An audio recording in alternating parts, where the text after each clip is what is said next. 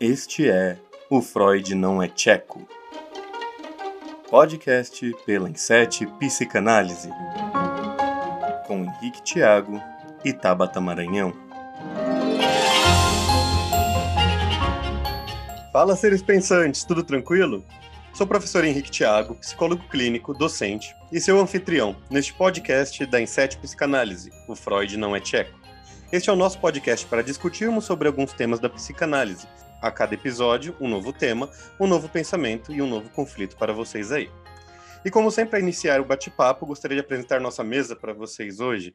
Hoje estamos aqui com a psicanalista Bárbara. Tudo bem, Bárbara?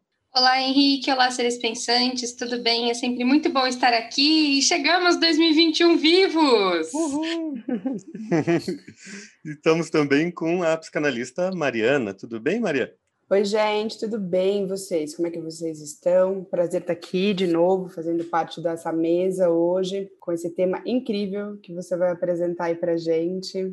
Que vamos discutir, né, Mari? Tá... Temos bastante coisa para discutir. Nesse primeiro episódio de 2021, queremos trabalhar com uma dúvida que é muito comum quando estamos em terapia. Será que eu preciso de um psicólogo? Para ajudar você, ser pensante, que talvez tenha essa dúvida, nós iremos conversar sobre os motivos para ir a um psicólogo e todas as polêmicas e preconceitos que temos em relação a isso também. Mas antes de mais nada, né, gente, vamos soltar aquele recadinho para não perder o costume. Para quem caiu de paraquedas, este é o Freud Não é Tcheco, o podcast da Inset Psicanálise, um grupo de seis psicanalistas que amam a psicanálise e temos como intuito trazer esta ciência para vocês de uma forma descomplicada. A Inset é uma empresa voltada a atendimentos clínicos em psicanálise e de fins acadêmicos, para desde o estudante de psicologia até o psicólogo ou psicanalista já formado. E também é o curioso, que quer saber mais sobre esta ciência sem precisar bater a cabeça em textos carregados. Para mais informações, visite nosso site em www.inset.com psicanálise.com.br ou siga-nos nas redes sociais Inset Psicanálise no Facebook, Instagram, YouTube e Spotify. O Freud Não é Tcheco tem novos episódios semanalmente, todas as segundas-feiras, através das plataformas do YouTube, Spotify e Deezer. Se inscrevam em nosso canal e sigam nossa playlist. Complementando, Devido à pandemia de Covid-19, este episódio foi gravado à distância, seguindo as normas de distanciamento social. Pois é, meninas, seres pensantes, nosso primeiro podcast de 2021, finalmente. E já estamos cheios de ideias, não é mesmo? Sim, muitas, muitas. Tem muita coisa no forninho, viu, gente? Muita mesmo. Preparem-se. A gente já Super soltou... animados. Oh, a gente já soltou um curso, voltamos agora ao podcast, essa segunda temporada do nosso podcast Freud no Echeco. Espero que vocês continuem ligados em todos os nossos lançamentos. E, e, vamos lá, né? Começou o ano 2020 com toda aquela energia negativa ficou para trás, vamos começar o novo, né? Ou recomeçar. Isso aí. Agora com vacina, né, gente? É, uf, é, né? Vamos, vamos. Sim, uma esperança, uma luz no fim do túnel. Ó, mas lembrando, né? Eu sei que né, não é o tema de hoje, mas a vacina saiu, mas você ainda não foi vacinado. Então ainda devemos ter cuidado com Covid, cuidado com abraços, beijos, aglomeração e outras coisas. Até sermos vacinados, isso não passou.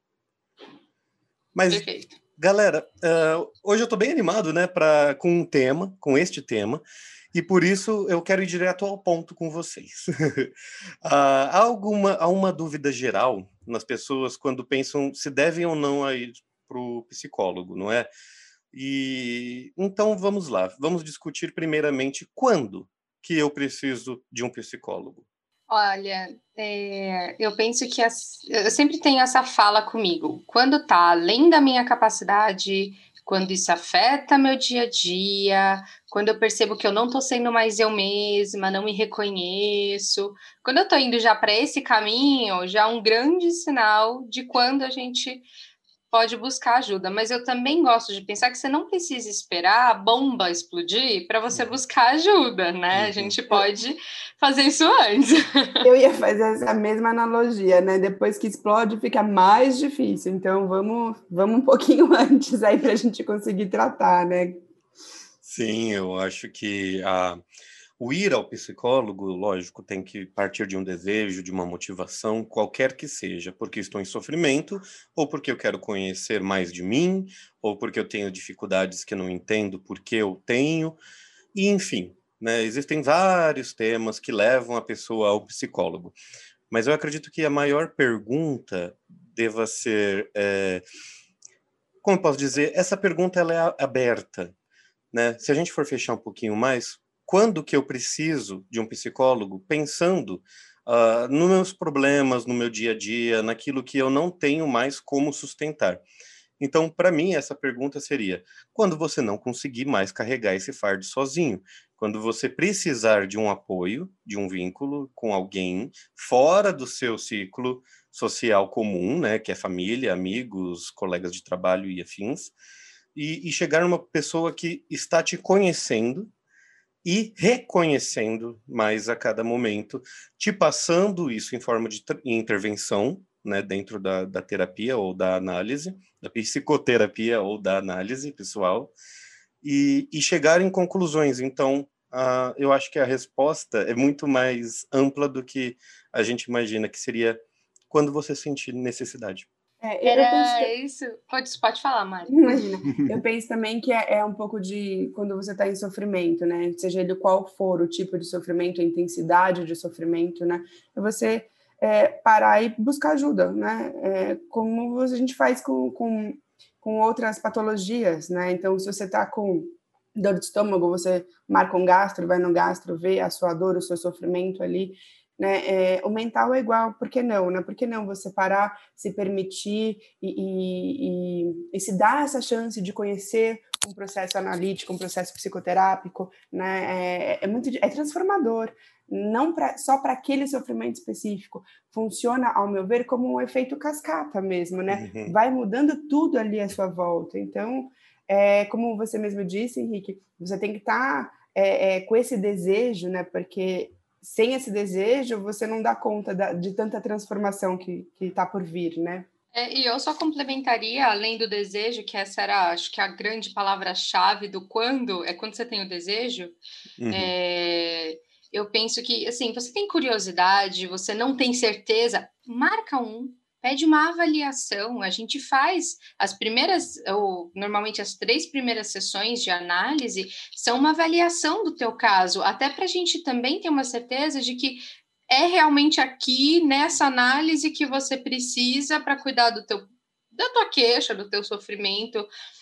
Então, se tá com dúvida, né? Se chegou nessa dúvida, marca um, passa com ele, vê se você acha bacana, Claro, né? A gente não pode se basear numa única experiência. A gente sabe que cada analista tem um jeito de ser. Se você não gostou, se você se sentir mal, procura outro. É, então, hum, eu diria que testa, faz, faz uma avaliação também, tenta conhecer um pouquinho, não, não se prenda com, ah, se eu começar a fazer, eu vou ser. Não, não entra nessa neura, essa neura aí já é resistência tua falando. Não, perfeito, e eu queria até Uh, dá um exemplo de algo que aconteceu hoje, inclusive, uma paciente minha estava falando a respeito de como ela gosta da análise, como isso é importante para ela, tanto que ela uh, deu muito, muito mesmo uh, apoio para a amiga começar uma análise. E essa amiga chegou nela e falou: É difícil, né? Abre cada porta, né? E ela falou: É, por isso que a gente continua. né? Sensacional, sensacional. Mas eu vou guardar a frase que eu tenho nesse caso, que eu quero deixá-la para as frases impactantes do final. Mas entra nessa linha aí. O, o meu paciente estava falando também esses dias, ele estava conversando comigo, ele falou assim: Ah, mas é tão difícil, né? Dá muito trabalho. E aí eu falei para ele assim: Mas viver dá trabalho, né? Isso ficou muito impactado na, na, na minha mente. A análise dá trabalho, né? Então, assim, a gente às vezes precisa sair da zona de conforto para se transformar, né? Para poder ter esse trabalho, né? Importante que tenha. É verdade. muito verdade. É, acho que você me, fez, você me fez até lembrar de, de, uma coisa que é o trabalho. O que, que é o trabalho? O trabalho é a gente sentado conversando com alguém? Não, o trabalho ele é mútuo, né? A gente está lá como um profissional, só que a, a outra porcentagem do trabalho vem do paciente, vem do cliente. Então ele tem que olhar também aquilo e trabalhar, não só esperar que o analista ou o psicólogo chegue em conclusões para ele. Sim, sim. Isso até uma paciente na semana passada, não lembro que dia, mas uma paciente minha falou isso para mim. É, ela já fez outras análises anteriores que também foram boas para ela, e ela retornou para a análise e ela veio comigo. E ela falou assim: Nossa, e você tem uma coisa diferente. Aí eu falei: A psicanálise. ela é um pouquinho diferente do que você já experimentou antes, que ela passou por várias abordagens. E ela, e ela até começou a estudar, se inscreveu num curso de psicanálise, de tanto que ela se identificou com, com a teoria e com a forma de pensar, com a forma de se entender e de ver o ser humano e isso foi muito interessante. Ela falou assim: Você faz eu pensar. Eu falei: É claro, é você que tem a resposta. Minha bola de cristal não chegou da alfândega mágica. Não, tá certo, e, e, é bom a gente fazer essas pontuações ao paciente para que ele se integre no processo de análise como uma, uh, um conhecimento sobre si e não como um, um relatório sobre si. Né? Sim, esse é o processo de análise, né? Exatamente sim, sim. esse, né? É analisar. sim, analisar. e analisar também. Né? Muito bom. Olha, e Bem, eu, eu, sei que comentei agora há pouco, mas vamos tentar entrar um pouquinho mais nesse assunto, porque eu sei que também é uma grande dúvida do, do pessoal que está buscando, ou até mesmo de quem já está fazendo, né? Que é o psicólogo faz. O que, que ele faz de diferente é, que meus amigos ou familiares não poderiam? Nossa, eu tenho uma raiva dessa frase. Ai, eu, eu, você vai no táxi, o taxista fala assim, ai, mas eu trabalho como um psicólogo. Aí você vai no, no salão, aí a pessoa que está lá te atendendo fala assim, ai, menina, mas você sabe que eu também, eu fico ouvindo cada história aqui, eu, eu funciono como um psicólogo. Me, me, aquilo começa já a me irritar, me deixar muito nervosa. Não, não é, não, não, não é o é. trabalho de um psicólogo. Você não estudou, você não fez faculdade, você não se especializou, né? Então, não, não é um trabalho de um psicólogo. Para mim, ao meu ver, exatamente essa é a diferença. É um uhum. profissional que estudou, que está se dedicando cientificamente para atender aquela demanda de, de né, do outro ali, do, das dores do outro, enfim, com toda uma ciência pautada, não um amigo de bar, não um taxista, não uma pessoa que quem você desabafa só por desabafar. Uhum. É, eu vou fazer um spoiler aqui, que tem um vídeo é, que eu gravei, que saiu nos stories, para quem viu os nossos stories do Insta, é, e tem esse tema, por acaso. Uhum. eu vou só, eu vou recitar a frase lá, porque eu gostei muito dessa frase, que eu falei assim, a gente não pode confundir a função de um amigo com a profissão de um psicólogo. Uhum. Uma grande diferença entre essas duas coisas, e a principal delas é o lidar com você, com o seu conteúdo nossos amigos, nossos familiares, eles têm um limite emocional pessoal do quanto eles têm como lidar com aquilo que você fala sem julgamento, sem impor ou dizer o que você deve fazer. E o psicólogo vai é, até fala assim para o paciente: me manda até o pior que eu aguento. Uhum. Traz para cá, não esconde isso de mim, porque é, vai ser pior ainda, a gente não vai conseguir fazer o progresso que a análise precisa. Então, o teu psicólogo, ele vai conhecer o teu pior e o teu melhor em tudo. Ah, mas o meu casamento, eu sou íntima nesse mesmo nível com meu marido. Não, não é. Tem coisas que você não fala para o seu uhum, marido. Uhum. Tem coisas que você não fala para sua mãe, para o seu amigo, porque tem coisas que são suas e particularmente suas. E essas coisas particulares são as que você vai trazer para o psicólogo. E como a Mari disse, nós somos cientistas. Uhum. Né? Nós temos uma técnica para lidar com esse seu conteúdo, para analisar ele, trazer um sentido e um significado, para você conseguir enfrentar o teu sofrimento. Então, não é só vir, sentar e desabafar. Não, você vai ser analisado, não julgado, analisado. Uhum. analisado. E E dessa análise você vai ser questionado para você pensar junto com a gente, faz sentido, não faz, não fez, então o que não fez sentido? Vamos pensar junto e bota a cachola para pensar também, não é só falar. Oba. Se ouvir. Oba, você estava falando, né, sobre os sentimentos que os amigos, familiares, enfim, têm, né, e acabam uhum. interferindo. Uhum. Fiquei pensando nessa parte como o afeto, né, no caso o afeto afeta uh, os familiares, os amigos, então é, é, algo que talvez não tenha não tenha na análise, não que não tenha afeto na análise, pelo contrário, uhum. tem, mas você não se envolve desse afeto para olhar o outro, né? Então acho Sim. que é isso que você quis dizer, achei bem interessante é. também. Uhum. Exatamente, exatamente. Não, bem legal. Pegando esse gancho da Bárbara, né, do que ela falou muito bem, obrigado. E do exemplo que a Mari também deu, que foi que é o que acontece no nosso dia a dia profissional, né? Quando a gente fala sou psicólogo, sempre tem alguém que também é. Uh, e zero problema, até porque eles não têm essa ciência, eles não sabem como que é o trabalho real e total de um psicólogo, então é um senso comum.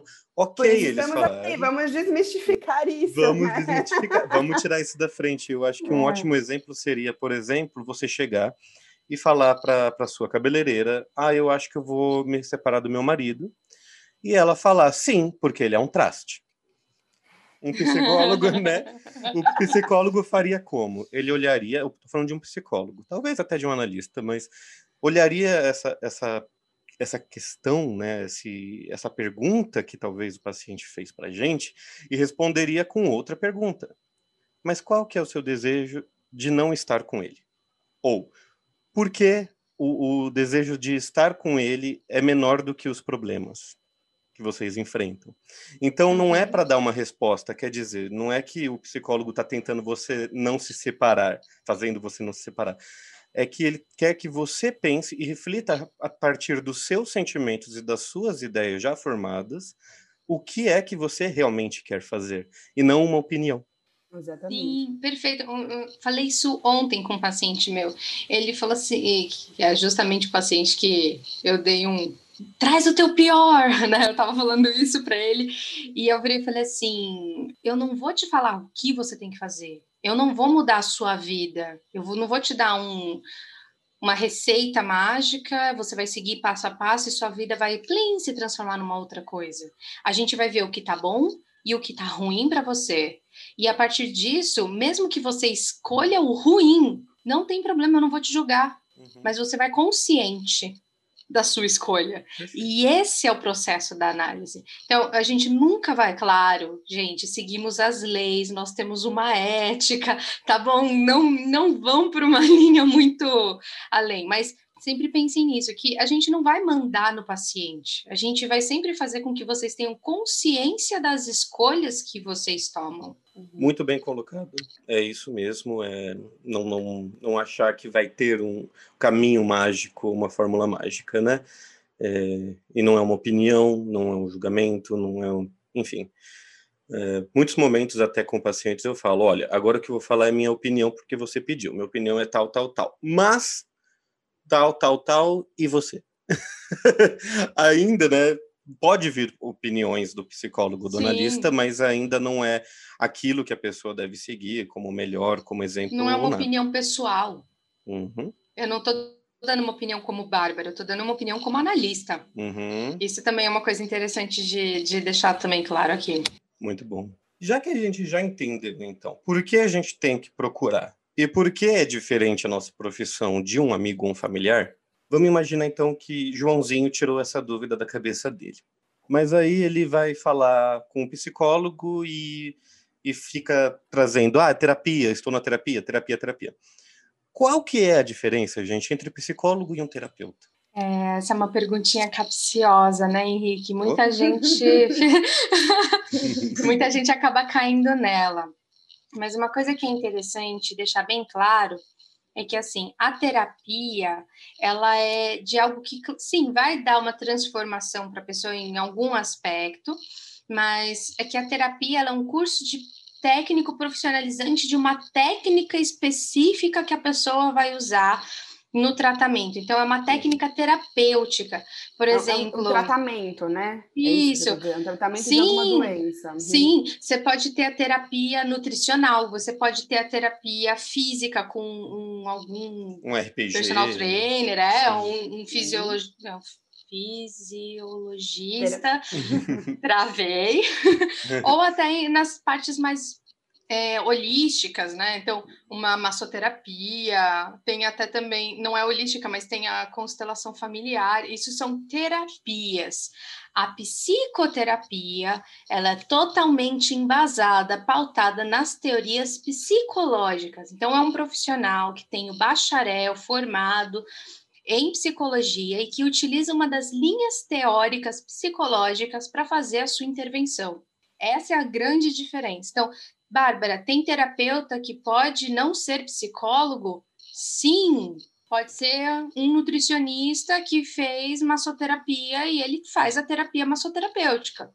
Uhum. Ok, uhum. então tem essa possibilidade, mas uma psicoterapia é apenas e somente com psicólogos formados, com o seu CRP é, ativo, habilitado, né? uhum. ativo, exatamente. É. Exatamente. Terapias a gente encontra diversas, né? Por aí, resumindo o que a Bárbara falou. E quando você quiser fazer, falar, ah, estou indo a um psicólogo, estou fazendo psicoterapia, né? Estou indo a um, é, é a um psicólogo, como a Bárbara disse, né? Uhum. Formado, graduado, com CRP ativo. Então tem essa grande diferença. Muitos psicólogos também cometem esse erro de, de fala, né? De falar, ah, estou em terapia, uhum. eu estou fazendo terapia, e não é terapia, é psicoterapia. A gente tem que isso, deixar isso bem claro. Isso. É uma forma de terapia, mas tem um, um, termo correto para dizer que esta terapia é de cunho psicológico. Sim, isso. que a gente vai tratar o teu emocional. Uhum. É, então, gente, não é com um reiki que você vai cuidar do emocional de vocês perdão a todas as pessoas que praticam isso. Eu tenho maior respeito por todas as linhas terápicas que existem. Mas o tratamento psicoterápico são para as coisas psicológicas, e o psique é um, envolve toda a nossa mente, nosso pensamento, nosso sentimento. Então, não dá para a gente confundir tanto nesse sentido e tomar um cuidado com essa confusão, porque tem gente que procura terapeutas para cuidar de coisas que é um psicólogo que vai cuidar. Então, é, saber essa grande diferença para a gente buscar a ajuda certa. Exatamente. Tá bom. Então, tirando todas essas dúvidas, né, que são bem essenciais e que a gente deixou então claro o que, que é que tu tá fazendo, como e por quê. Vem outra pergunta. Henrique, Joãozinho, vamos pensar no Joãozinho de novo. Joãozinho ouviu até aqui e falou da hora. Mas eu ouvi falar que a psicologia não tem só uma linha de teoria, que não é só uma pessoa que falou uma coisa e pronto, todo mundo usa isso como base. Não, existem várias. Então, como eu sei qual é a melhor linha teórica para o meu caso? É, eu penso, Henrique, que, que a gente pode pesquisar, né? Claro, sempre hoje em dia a gente tem a facilidade da internet, a gente pode dar uma pesquisada por cima para ver qual tipo de, de, de linha você é, se identifica mais. Por quê? Porque fazer uma pesquisa. Pra, uhum. Exato, porque ah, para você se dar bem na sua psicoterapia, você precisa estar alinhado tanto com a linha, com a abordagem que a, que a psicóloga utiliza, quanto com, com a afinidade, né, com o vínculo que você estabelece com ela. Então, existem diversas linhas, né? Então, o, o comportamental, o humanismo, gestalt, transpessoal, né? Tem, tem tantas abordagens. Psicanálise. Aí, psicanálise, né? Entre elas. Então, assim, é, vê um pouquinho do que, que é do que, que você se identifica, né? Eu, por exemplo, lá na faculdade, já quando eu comecei a conhecer as, as, as abordagens, é, eu não tive dúvida nenhuma que a psicanálise era, era a que eu queria seguir, né? Mas tenho muitos colegas que, que hoje são trabalham com a parte de comportamental, de transpessoal, enfim, que não cabe a mim, porque não entendo tão bem, não estudei a fundo quanto estudo a psicanálise. Mas acho que é isso, acho que você fazer uma pesquisa para você identificar qual tipo é, vai ser mais é, eficaz para você naquele momento. Legal. Sim, eu, eu, eu até... pode falar, Henrique. Ah, desculpa. Não, eu só ia acrescentar que, uh, sim, você faz a pesquisa, é excelente, na verdade, muito útil e acho importante as pessoas saberem para onde elas estão indo e o que elas vão trabalhar ali, né? Então, mesmo que não tenha um aprofundamento teórico de toda a teoria, pelo menos do que, que é que aquela teoria acredita, uh, o que, que ela trabalha, como ela trabalha, para você ver se tá certo, né? Mas nada te impede de entrar no processo de acerto e erro de você buscar um terapeuta X, você ouvir dele falar, sou comportamental, num exemplo, você fazer algumas sessões e falar, não está me adiantando, não está funcionando para mim, vou buscar agora a Gestalt. É, eu, eu concordo com a ideia do Henrique, assim, se você não compreende, porque tem muita gente que tem uma dificuldade de compreender também essa parte subjetiva e tudo mais, que tem uma certa resistência em acessar o seu próprio eu, etc. Então, vai para uma terapia, aquilo que eu falei no início, testa, vai, conhece, entende, vê se é uma coisa que você se sente à vontade. E se você é um psicólogo e você não sabe também que linha teórica você quer atuar, vai dentro da, da aproveita a época de estágio da faculdade, ver com qual você se identifica, qual é a linha teórica que para você faz mais sentido na parte de compreender o ser humano. É, a minha experiência na, na faculdade, eu tive dos três estágios obrigatórios, dois eram de humanista existencial, então tem um braço ali da fenomenologia. E eu achava muito interessante, só que não complementava para mim tanto quanto a psicanálise complementa. Uhum. Uhum. Para mim é. também. Uhum. Então, essa foi uma forma que eu usei para escolher. Eu achei interessante a humanista existencial, sim, ela é muito interessante. Todas as teorias são elas funcionam, não é à toa que elas estão aí. Sim, sim. Só que para mim, pessoalmente, a psicanálise fez muito mais sentido e eu me sinto muito mais confortável em atuar nela do que nas outras linhas teóricas. Então, se você é um psicólogo em formação e está pensando no que, que você vai fazer, essa é uma boa forma. Se você é um paciente está procurando psicólogo, vai no teste. Não precisa entender todas as linhas teóricas que existem, tem muitas, você vai uhum. acabar se perdendo um pouco nisso. Então, vai no psicólogo. Gostou dele? Fica nele. Não gostou? Vai para o próximo. Acho que é uma forma mais fácil que eu tenho nesse sentido.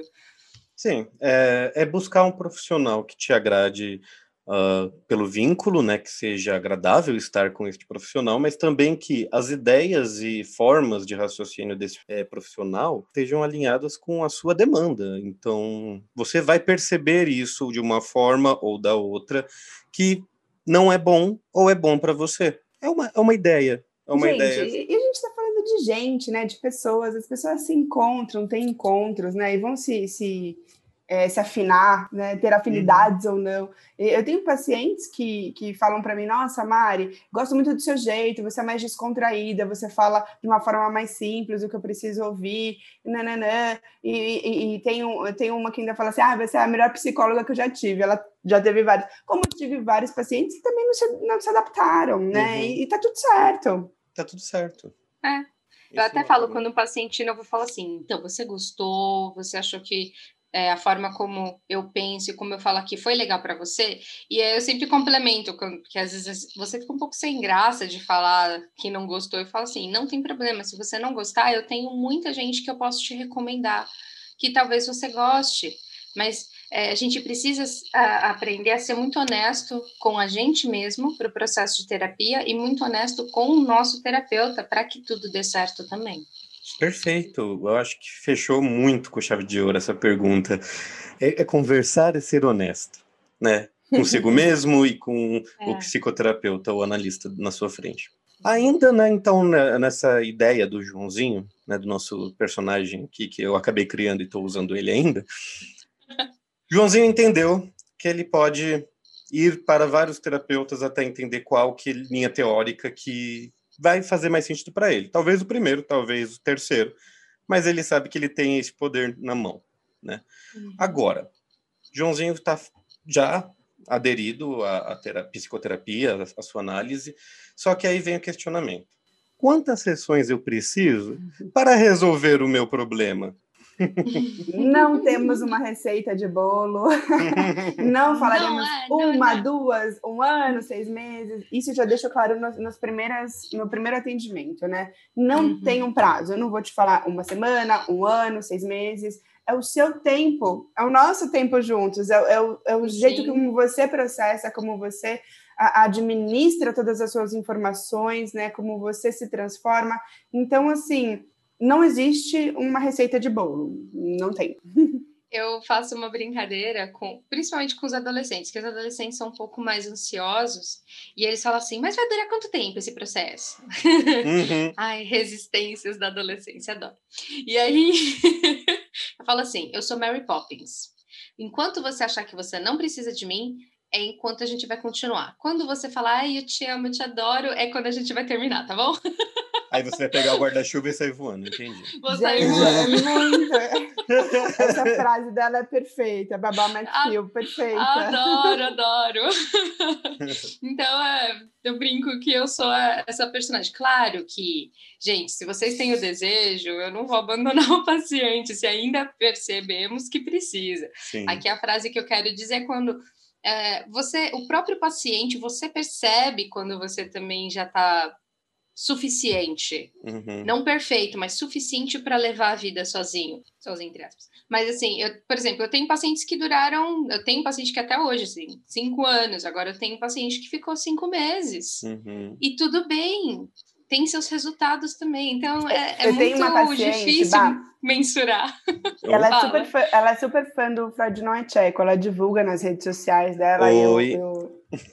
Tá me ouvindo? Não, tô, tô dando é, oi pra a ela. A gente tá dando oi. Ah, oi, paciente. oi. É, eu não lembro o tempo que ela tá comigo, mas eu acho que são quatro, cinco anos já. E, e assim, é, é interessante porque a gente sai de uma problemática, a gente consegue tirar aquele novelo, desembaraçar aquele novelo, e aí a gente muda a temática, né? Então, bom, agora vamos olhar para um outro ponto da minha vida. E assim a gente vai indo por escolha dela, e é tão gostoso, é, é uma análise é uma gostosa, sabe? É um hum. prazer ali, é, é muito gostoso mesmo.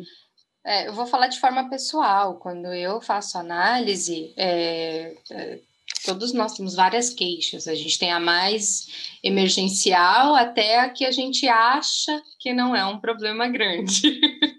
e, e, eu gosto muito, pelo menos, da analista, porque a gente começou a trabalhar e aí foi mudando e foi mudando e foi mudando os temas, assim como a Mari estava contando. E, e é, como ela falou, é tão gostoso. Eu fiz, nossa, é muito gostoso, porque aquele primeiro no, nó desse novelo de lã foi resolvido, mas eu já tenho um próximo e eu tenho alguém para me acompanhar e, e, o bom é que a gente vai juntando esses recursos que a gente vem aprendendo dessas resoluções com o tempo. Então, tem situações que eu chego e falo assim: olha, eu pensei até aqui, daqui eu já não consegui pensar mais, me ajuda. Então, a, o processo da análise vai modificando a forma de tratar. É, é muito gostoso mesmo, assim, é um tesão. Boa palavra. Boa palavra. Ótimo, eu acho que está bem respondido mesmo. Hum, não tem um número nem de mínimo, nem de máximo.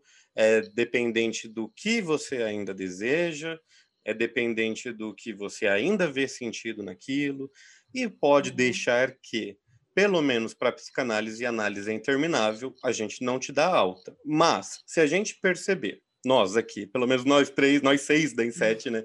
É. Se nós percebermos que está sendo patinado algo, ou que a pessoa está usando a própria análise de muleta, a gente vai deixar isso bem claro para vocês, pode, pode ter certeza. Não é mesmo esses pacientes meus? Uh! Com certeza agora vão que comentar. Que tiro foi esse?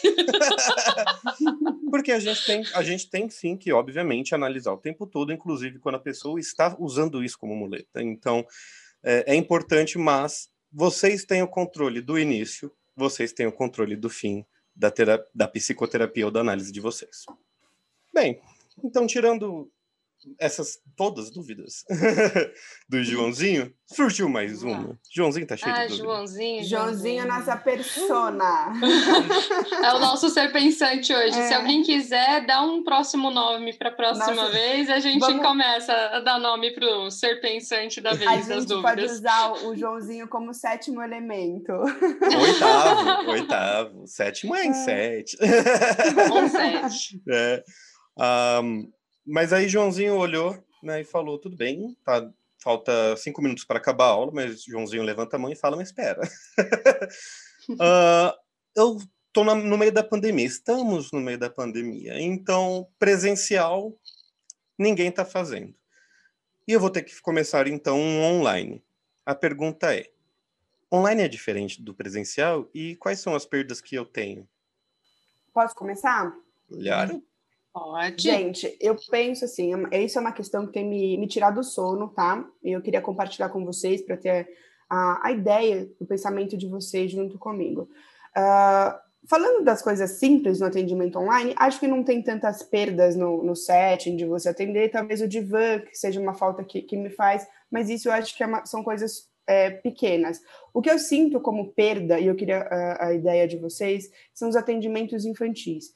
O que eu estou vendo de psicólogo que não está atendendo porque não tem como atender presencial, é, e como faz essas crianças que estão aí sem acompanhamento psicológico, com uma demanda de estresse, de, de, ansiedade, de, de, de perdas, vivendo nessa pandemia, como a gente resolve isso? Como que se dá conta desse sofrimento psíquico infantil? Polêmico. Olha, Mari, eu vou entrar. É um tema meio polêmico mesmo. A gente, só para explicar para os seres pensantes, nós tivemos uma resolução do nosso CFP, que é o Conselho Federal de Psicologia, e que ele não permitiu a atuação em estágios de psicologia para crianças e adolescentes principalmente, para nenhum caso, nem que seja só o estágio de psicologia, mas para nenhum atendimento, em casos de abuso sexual ou de algum outro tipo de é, abuso de algum tipo de psicoativo, etc. Esses casos obrigatoriamente precisam ser presenciais. E aí eu complemento: existem sim psicólogos que estão atuando presenciais. Muitos psicólogos da área de atendimento especializado infantil estão sim fazendo atendimento presencial. Não são todos os psicólogos que pararam, não fomos obrigados a parar o atendimento presencial. Na verdade, fomos aconselhados para a gente ter todos os cuidados. Às vezes nós não seremos contaminados, mas se a gente não limpa direito, por exemplo, a clínica e um paciente vai pode transmitir para outro, etc. e tal. Então tem, tem todo um cuidado para quem quiser manter o presencial. Eu, Bárbara, atendo crianças, mas eu não estou atendendo desde o ano passado, porque eu não quero entrar no risco, porque eu tenho familiares próximos de mim com quem eu ainda tenho contato que são de grupos de risco. Eu tenho pacientes que são de grupo de risco, então eu não acho que seria, não achei viável manter o atendimento presencial infantil.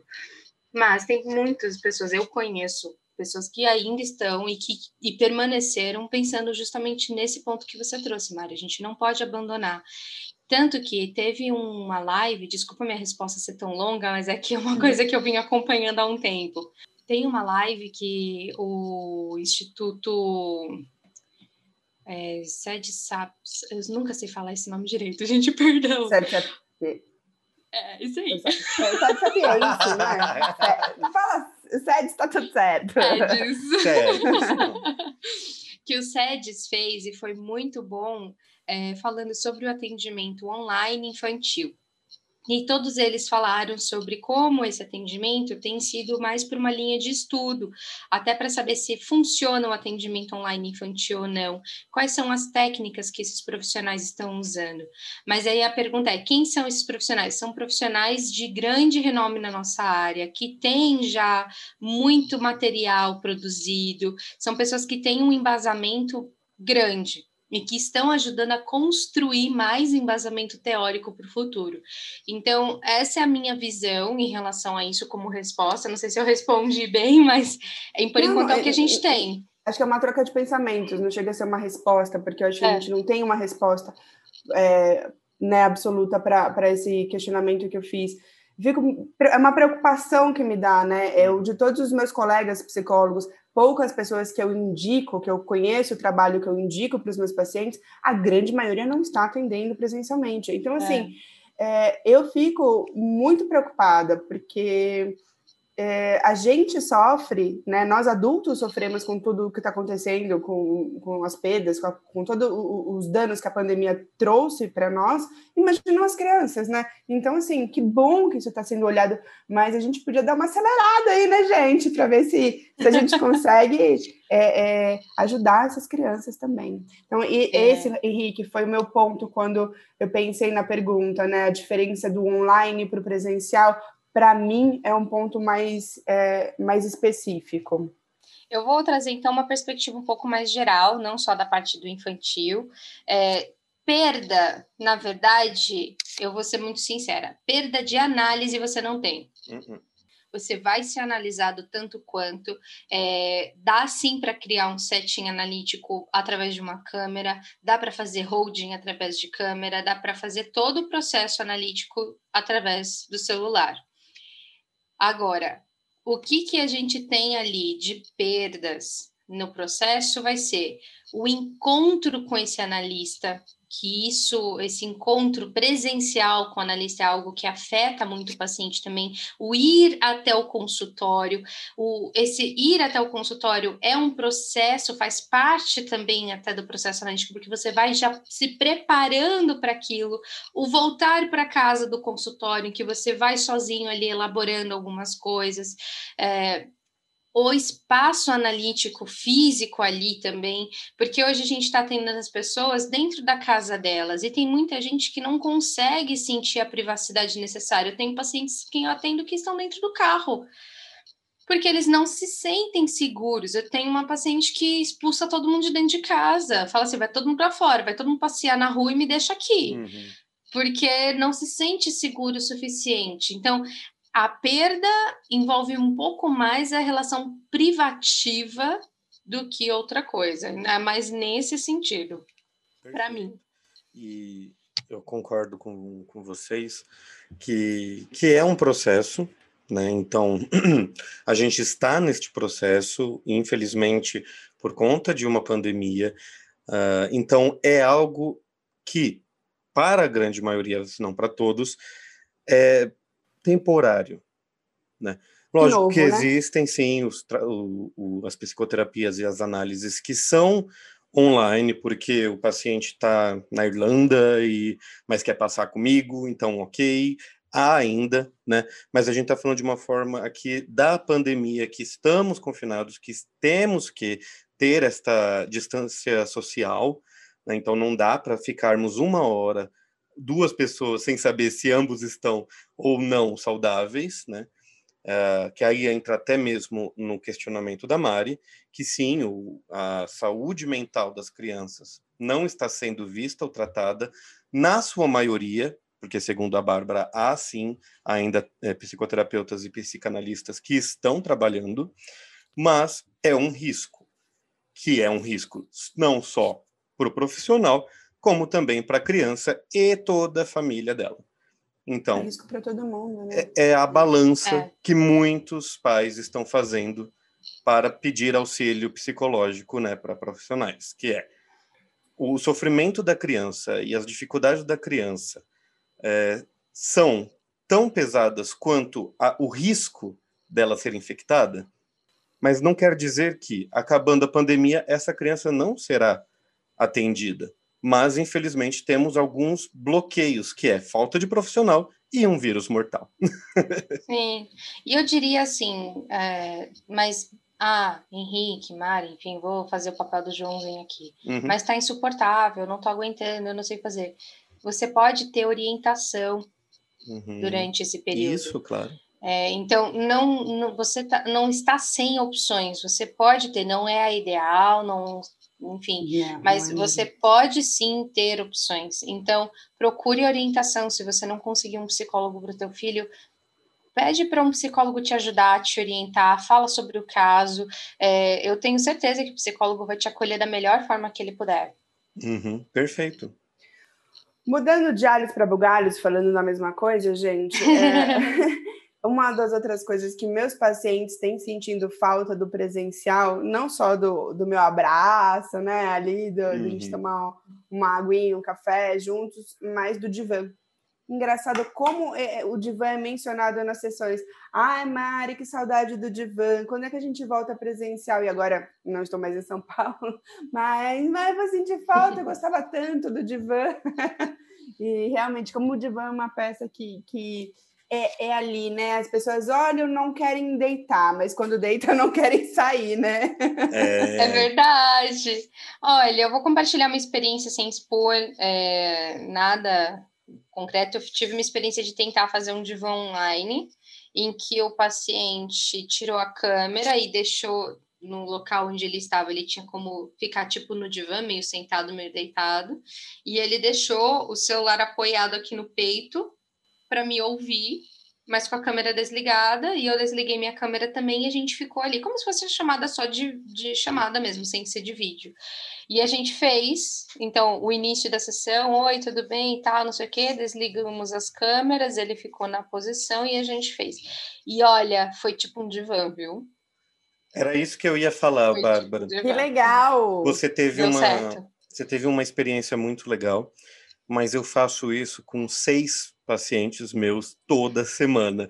Aí, Mas é. em vez de uh, ser uma ligação que depois a gente bloqueia a câmera, já é uma ligação de áudio direta e todos hum. os pacientes sabem que mesma coisa, ambiente seguro, sigiloso e principalmente deitado, seja no sofá, é. seja na cama, deita, não mexe no celular, só usa o celular para conectar o seu fone de ouvido e me ouvir e falar comigo. Ponto. Perfeito. Sempre dá certo. Lógico que a gente não tem o controle no presencial, né? Que é tipo, o paciente fica olhando para trás e. Pera, não, para frente. Não temos esse controle. Não sei se o paciente é. vai acabar mexendo numa caneta ou fazendo outra coisa que vai tirar o foco dele. Ou mas sentar. Dentro da nossa limitação, né? Dentro da, da, daquilo que a gente pode propor ao paciente e com a nossa confiança, que é um, o vínculo, né? Eu confio que ele está fazendo o processo como deve fazer funciona. Ah, também tem outra coisa.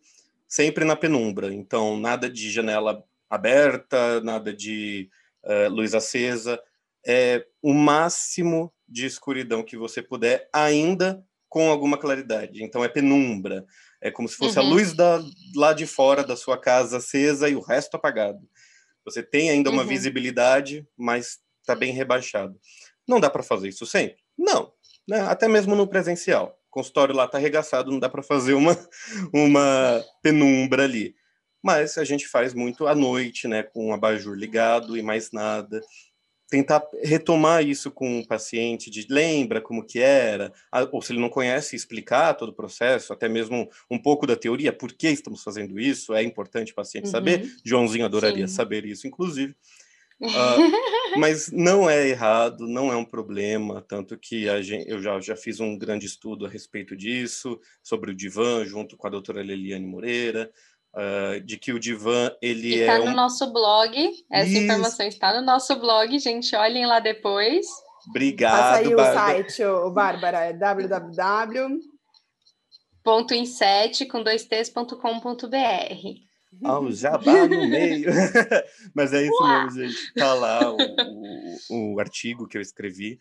Um, para vocês terem uma noção que assim não é um problema, porque o divã é uma técnica e não um móvel. A gente não precisa ter o móvel divã para utilizar a técnica do divã.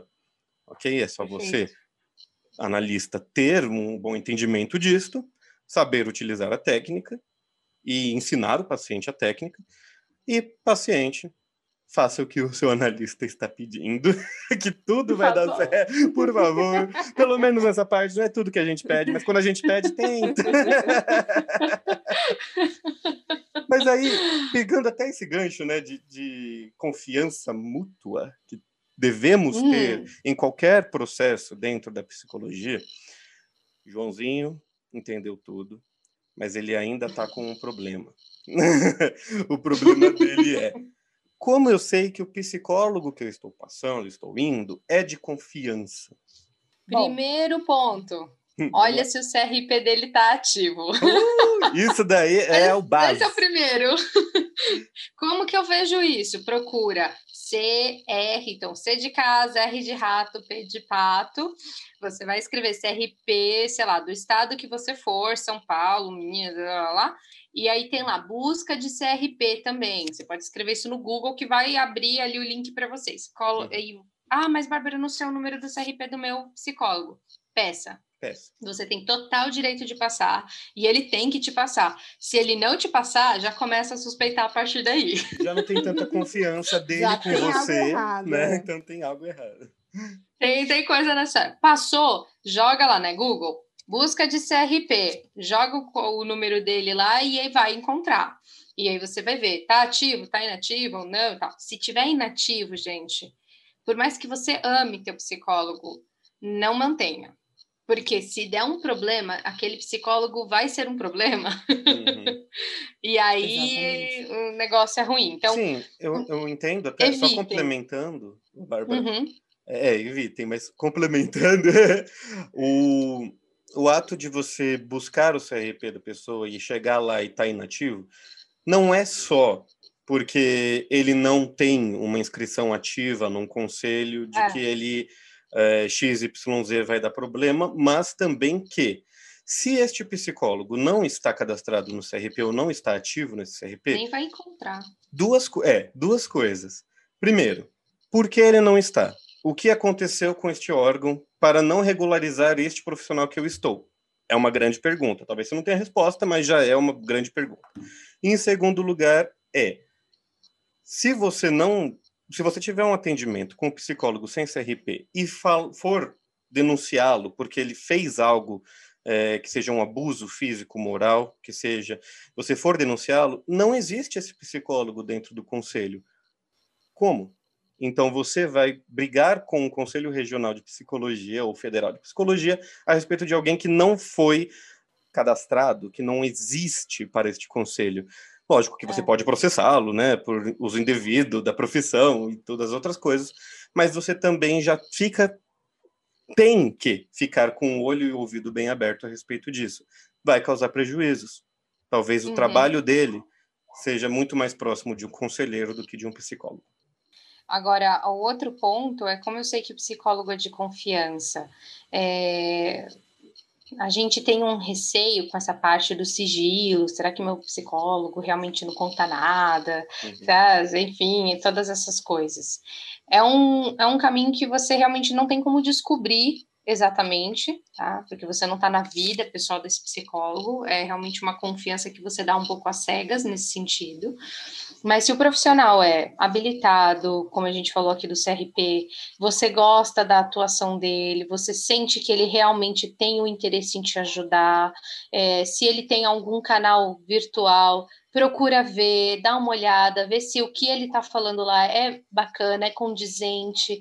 E aqui eu digo canal virtual é profissional, tá bom? Uhum, Porque psicólogo assim, também tem o pessoal. Também, é, psicólogo também vai pro bar. É. ele só não, não vai postar isso no profissional dele, mas ele também vai pro bar. Então, é. procurem o, o, perfil profissional desse psicólogo, ver o que, que ele compartilha lá, se ele tiver, é, e aí você vai ver como que tem sido essa, essa atuação dele. Se você vê que não achou que está condizente, tem, sei lá, alguma coisa errada, como o Henrique falou, vocês têm total liberdade de denunciar esse profissional no, no Conselho Regional, no CRP, é, e também parar o atendimento com essa pessoa.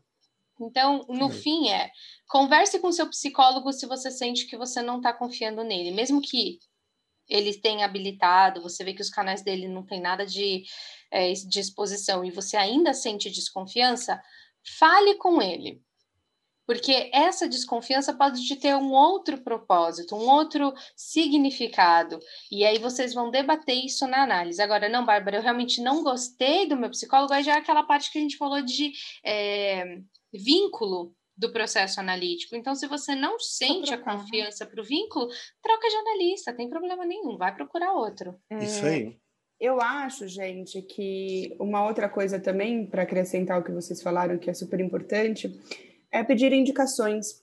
Né? Então, peçam indicações de, de profissionais é, que vocês conheçam ou de, de, algum amigo que esteja fazendo a análise e que você é, sinta que, que, que aquela pessoa tem um vínculo fortíssimo, que pode ser então, peça para aquele profissional te indicar alguém, se você não conheceu uhum. um psicólogo de confiança para ter essas indicações, porque a indicação ela, ela é muito importante, né? É, é um, você está dando o seu nome para aquela outra pessoa. Então, por exemplo, se eu indico um outro psico, psicoterapeuta para um paciente que já foi meu ou de ou conhecido, né? Eu estou indicando alguém que eu confio, o meu nome que eu estou dando, né? Então, peraí, eu estou indicando. Então, isso também é algo a gente ponderar. Uhum. Sim, perfeito. Muito bem colocado, Mari, porque se a gente não sabe se é esse psicólogo é de confiança, se a gente conhece alguém que fala, o meu psicólogo é de confiança, pronto, você já matou um coelho aí. Uhum. Agora, Uhum. lógico que temos a, a questão de, será que esse psicólogo vai querer atender uma amiga, um amigo de um paciente dele? É conversar, né? É, tem, tem a conversa, ver o grau de intimidade, se isso é possível ou não, Uhum. ver as razões éticas a respeito disso. Se puder, ótimo. Se não puder, com certeza este mesmo psicólogo que disse não para você vai te indicar alguém que é de confiança. Sim, exatamente. Você eu nunca falo sai porque eu perdendo. tive, é, eu tive uma analista que atendeu uma amiga minha. E porque eu indiquei ela para minha amiga. Eu falei assim: "Meu, você vai gostar muito dela, passa com ela, vai". eu fui uma dessas. E aí, é, eu lembro que ela conversou com essa minha amiga na primeira sessão, e é- quando foi a minha, éramos em dias separados, mas quando foi a minha, ela virou e falou assim: olha, é, a fulana que você indicou, ela gostou aqui, quer seguir a análise comigo. Para você, tudo bem? Tem algum problema para você eu fazer a análise dela também? Aí eu falei: não, por mim, toca, o- toca o barco, porque ela tá precisando de ajuda.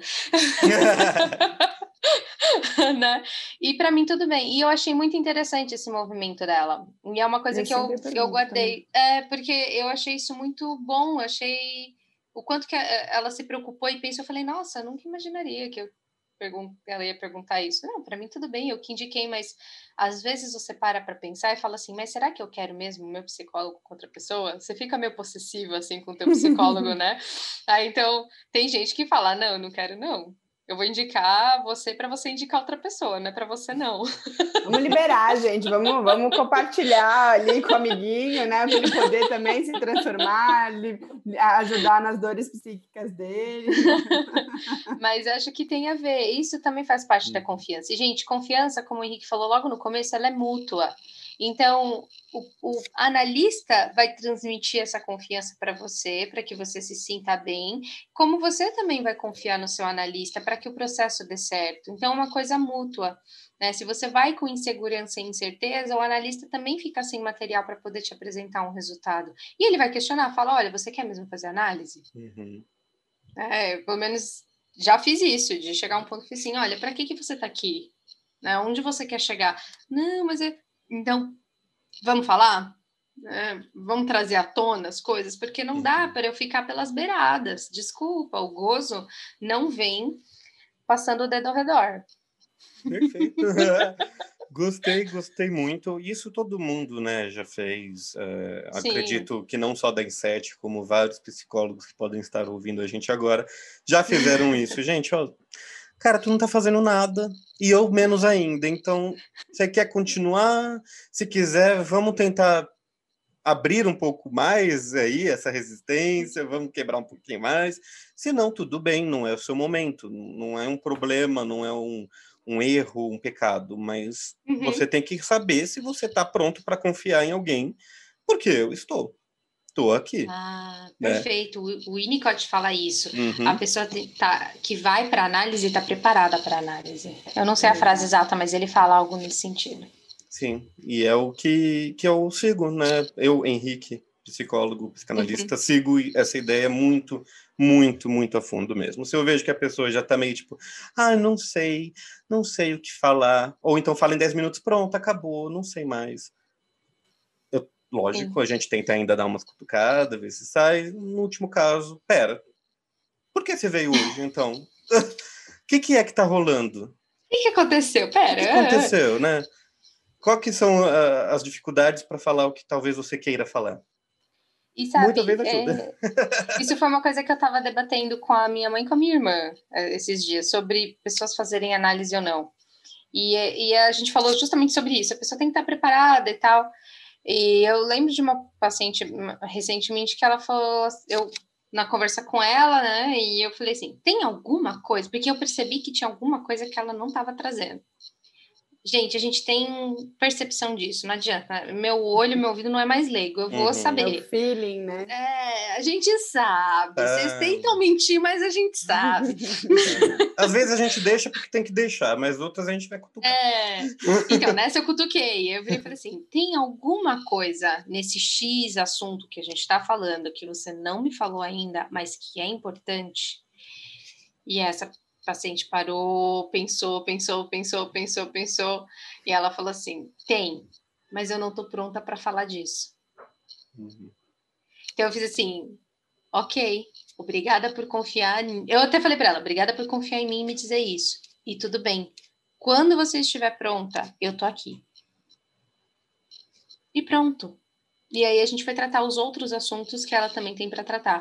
E esse, a gente sabe que agora ela não quer. E tudo bem, gente. Vocês não precisam escancarar todas as suas feridas na análise. Tem coisas que realmente estão insuportáveis e a gente não vai fazer. Seria injusto e antiético fazer isso com vocês. Eu, acho que eu falei isso ontem com um paciente meu. Eu falei, meu, você tá com machucado, você tá com espinho embaixo da unha, precisamos tirar. O ponto é, você quer tirar agora ou não? Porque tirar vai doer também. Uhum. Manter dói e tirar dói. Que dor você quer? Ele, eu quero tirar. Eu falei, então vamos falar desse assunto. Não dá para fugir dele. Porque ele me trouxe o assunto e falou assim, então vamos falar de outra coisa? Aí eu, uhum. não. não. não. Oxi. então, uh, isso também tem, isso envolve a confiança, claro, né? Uhum. Assim, eu tô dando alguns exemplos, mas isso que é a confiança no seu analista, a confiança no processo é, e a confiança em você mesmo, para você conseguir lidar com tudo isso, que é a análise. Exatamente. Eu acho que Joãozinho está satisfeito. Oh, que bom, Joãozinho. Bora para análise. Procura a gente lá da Inset, manda vamos mensagem. Abrir, vamos abrir uma caixinha de, de, pergunta lá pro, pro Joãozinho para a gente dar um nome pro Joãozinho para os próximos, próximos podcasts. Ai, adorei, Mari. Manda, coloca. Gente, usamos Joãozinho. Qual nome vocês querem no próximo? pode ser Joãozinho 2, Joãozinho Júnior, pode ser Antônio, vocês que escolhem. Vou esperar esse podcast ir pro ar quando ele estiver no ar já 100% a gente lança essa caixinha de pergunta. Fechou.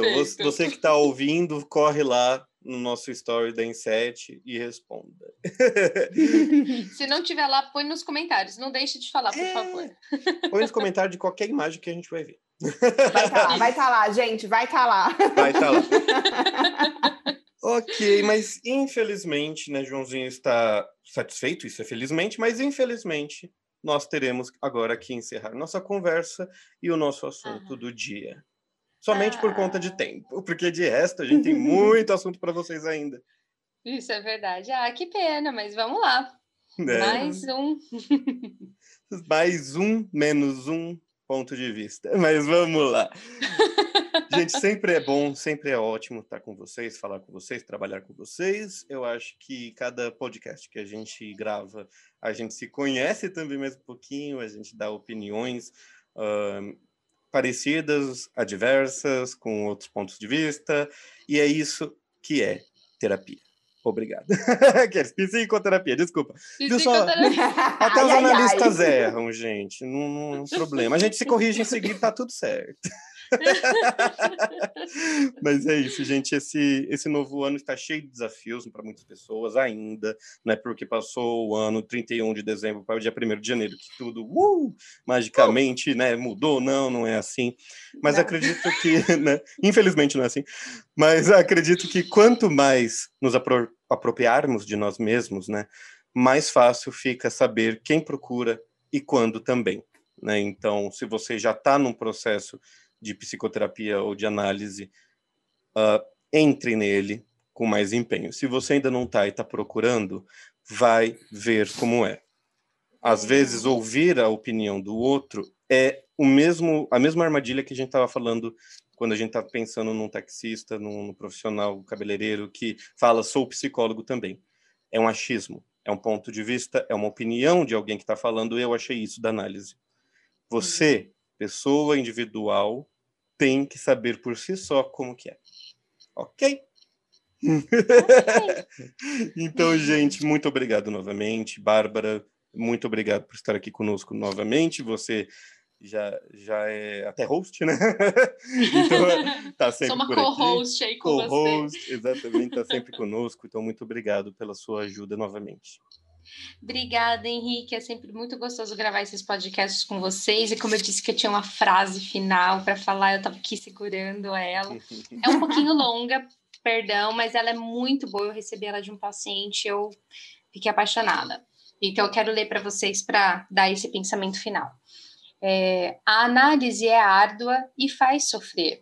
Mas quando se está desmoronando sobre o peso das palavras recalcadas, das condutas obrigatórias, das aparências a serem salvas, quando a imagem que se tem de si mesmo torna-se insuportável, o remédio é esse. Pelo menos eu o experimentei. Não mais sentir vergonha de si mesmo é a realização da liberdade. Isso é o que a psicanálise bem conduzida ensina aos que lhe pedem socorro de Françoise Giraud, eu acho que é assim que fala. E eu achei lindo. Linda, eu achei linda fantástico. Mesmo. E para é mim. É, ela é muito linda e, e eu até estava pensando, realmente, tem remédios que são muito amargos. Mas se a gente não toma, como que a gente vai melhorar? A análise, Exatamente. a psicoterapia, ela é amarga. Ela vai descer rasgando, ela vai fazer a sua garganta fechar, de vontade de chorar muitas vezes ou é. até de gargalhar muitas vezes sobre os próprios problemas, ou não, né?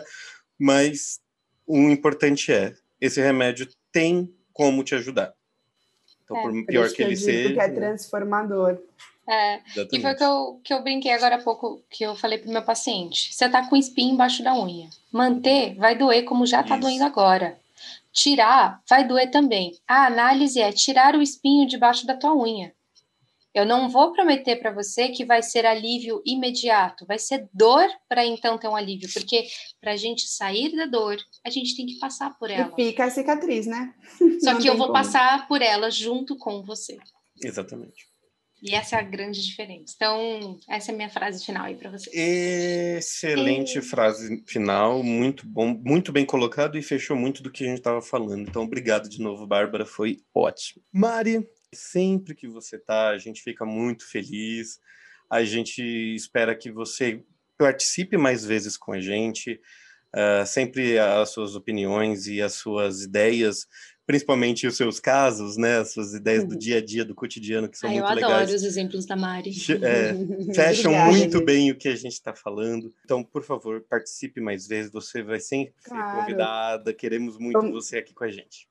Estou muito feliz de participar, eu fico à frente mais da, das redes sociais, mas eu estou sempre acompanhando e divulgando aqui o Freud não é tcheco. Hoje minha despedida também vai ser longa, tá? Vou ler um trechinho de uma Vamos fábula lá. que eu gosto muito, que eu cito muito nos meus atendimentos, que é uma fábula do Schopenhauer, que o Freud hum. já escreveu num dos livros dele, né? E combina muito com essa sustentação da dor em análise que a Bárbara estava falando em seguida. Então, vou fechar com ela. Uma manada de porcos espinhos ia perambulando num dia frio de inverno. Para não congelar, os animais chegavam mais perto um dos outros, mas no momento em que ficavam suficientemente próximos para se aquecer, começavam a se espetar com seus espinhos. Para fazer cessar a dor, dispersavam-se, pedindo, desculpa, dispersavam-se, perdiam o benefício do convívio próximo, começavam a tremer. Isso os levava a buscar novamente a companhia um dos outros, e o ciclo se repetia em sua luta para encontrar uma distância confortável entre um emaranhamento e o, e o congelamento. Então fica aqui a, a, a percepção da fábula, né? Se a gente se afasta, a gente congela. Se a gente está muito junto, a gente se machuca. Qual o meu lugar no mundo? Bom, vou deixar para os seres pensantes. Gente, muito obrigada, muito viu? Muito obrigado, Maria. É, realmente, essa fábula é interessante até para a gente pensar Adorei. Né, sobre aquilo que machuca, mas que salva. Mas também, calma. Não precisa os se machucar limites, tanto, né? tem o um limite. Achar os limites perfeito. da onde você pode ir até onde você pode ir. Perfeito, perfeito. Mais uma aí para o Joãozinho pensar. gente, então, se vocês, seres pensantes, se ficaram com alguma dúvida ainda sobre o tema, coloque aqui nos comentários, envie uma mensagem para a gente no nosso e-mail ou nas nossas redes sociais.